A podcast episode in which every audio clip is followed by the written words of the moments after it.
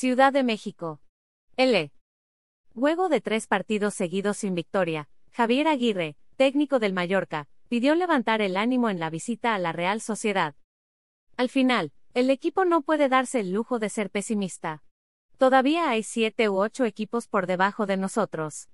La liga es larga, todavía no vamos ni por la cuarta parte del torneo, por lo tanto, no hay espacio para lamentos. Fue una derrota dura e injusta la del Sevilla, 0-1, pero debemos mirar hacia adelante. Tenemos este partido y vamos con mucha ilusión, dijo el estratega mexicano. El Mallorca llega a la décima fecha de la liga en el lugar 13 de la clasificación, con 9 puntos, 10 menos que la Real Sociedad. El rival está muy en forma y juega muy bien. Llevan varios años con Imanol Alguacil, lo hace de maravilla. Es un técnico de casa, remató Aguirre.